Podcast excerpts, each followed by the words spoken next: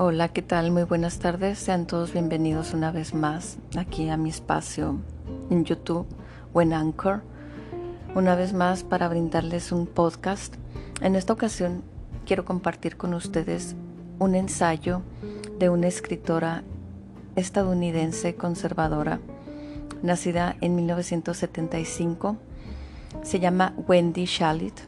Es una autora que he descubierto recientemente ella publicó el libro Un retorno a la modestia, descubriendo la virtud perdida, publicado en 1999. También tiene Las niñas se vuelven suaves y los jóvenes rebeldes. Y bueno, este es un ensayo que me pareció bastante interesante compartirles.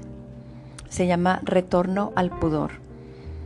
Y la publicación es de Hace Prensa, Voy a poner el link en la caja de información y es de 2012.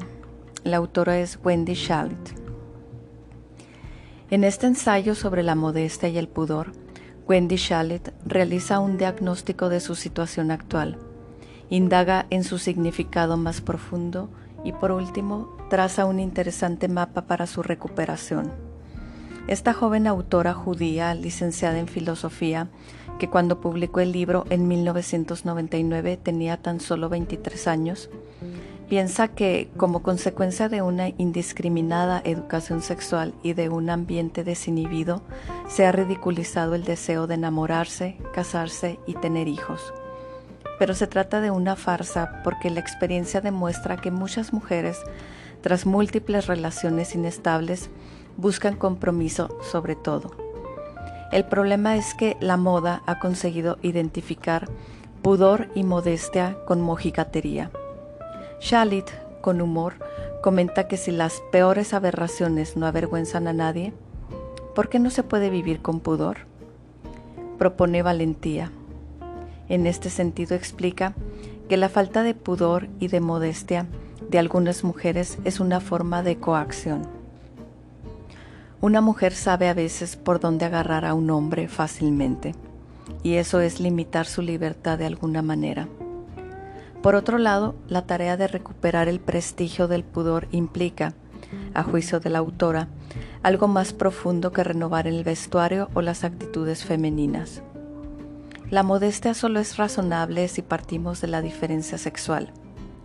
Por ello, la tarea no es exclusiva de las mujeres, demanda también otras exigencias en los hombres y en todo el contexto social. Shalit señala que la modestia, el pudor, el honor y la educación pueden dar nuevo sabor y atractivo a las relaciones entre hombres y mujeres. Toda su argumentación se, se, apoya en la hipótesis de que hombres y mujeres somos distintos en algunos aspectos, que el matrimonio y la familia son importantes, personal y socialmente, y que el sexo no es una asignatura y se atreve a proponer que las relaciones sexuales tienen un contexto propio en el matrimonio. El pensamiento de Shalit tiene una sólida base antropológica, pero aunque utiliza algunos argumentos filosóficos, la fuerza de su mensaje reside sobre todo en el sentido común que derrocha. Tampoco es una experta en moral ni apela a la religión, y por supuesto, habla fundamentalmente desde, desde su experiencia, la de una mujer joven que no profesa el puritanismo. El libro de Shalit, con su descarada defensa del pudor, es también de los que hacen pensar y a ratos reír. Y bueno, en mi recomendación de esta semana va Wendy Shalit con el retorno al pudor. Espero que la, la información haya sido de su agrado.